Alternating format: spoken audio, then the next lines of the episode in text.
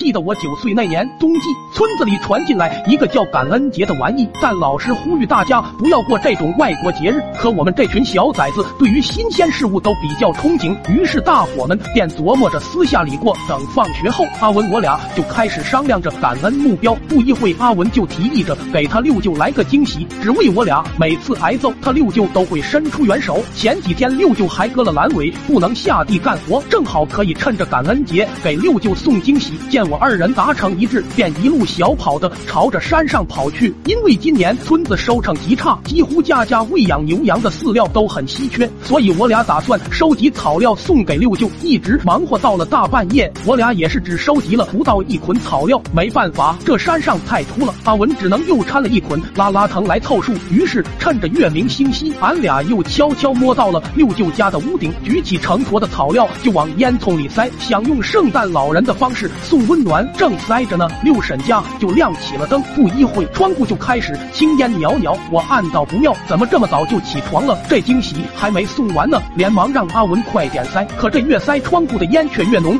说话间，就连门缝都开始往外突突突的喷黑烟。还不等我俩反应，六舅妈后背带着火柱，拖着六舅大喊大叫的冲了出来，径直朝水缸那边扎去。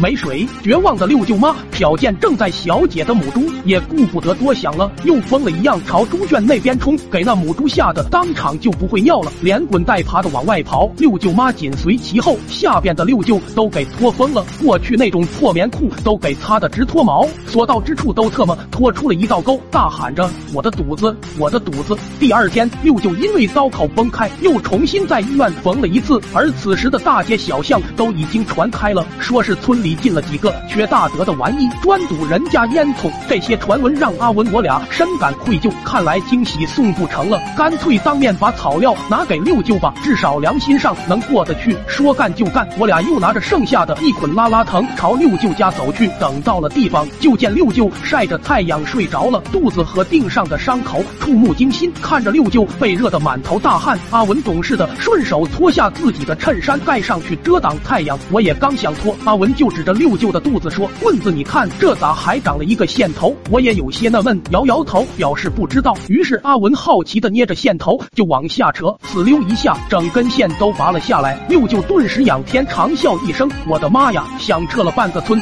下一刻就见六舅条件反射般的一巴掌抽了过来，阿文直接被扇的倒飞出屋，太快了，我自始至终都没看清阿文朝哪边飞的。紧接着六舅的伤口再度崩开，我手疾眼快拿着剩下。的一捆拉拉藤就堵了上去，六舅叫的更大声了，不一会就没了动静，吓得我转身拔腿就跑。刚出门就捡到了正在迷糊的阿文，来不及问候，扛着他就往外边冲，一路冲刺跑回家。在家里养精蓄锐一会后，也是有些放心不下，于是我俩又决定折回去看下六舅的状况。等到了地方，就见六舅妈悲愤交加的喊道：“这特么不是诚心欺负俺两口子是老实人吗？”旁边的几人也都愤愤道：“抓！”到凶手，非打懵了他。对对对，打懵他。我俩在一旁见这阵势，哪敢承认呢？也都纷纷点头，骂着凶手。舅妈看我俩的眼神也有些欣慰，两个瓜娃子也懂事了。慢慢的见六舅妈情绪逐渐稳定后，阿文我俩悬着的心也如释重负。可特么下一刻，阿文这犊子上前，又把盖在六舅头上的衬衫拿起来穿上了。此时此刻，整个世界都安静了，只有阿文一脸的得意。那啥，舅妈，我先出去找凶手了，再见。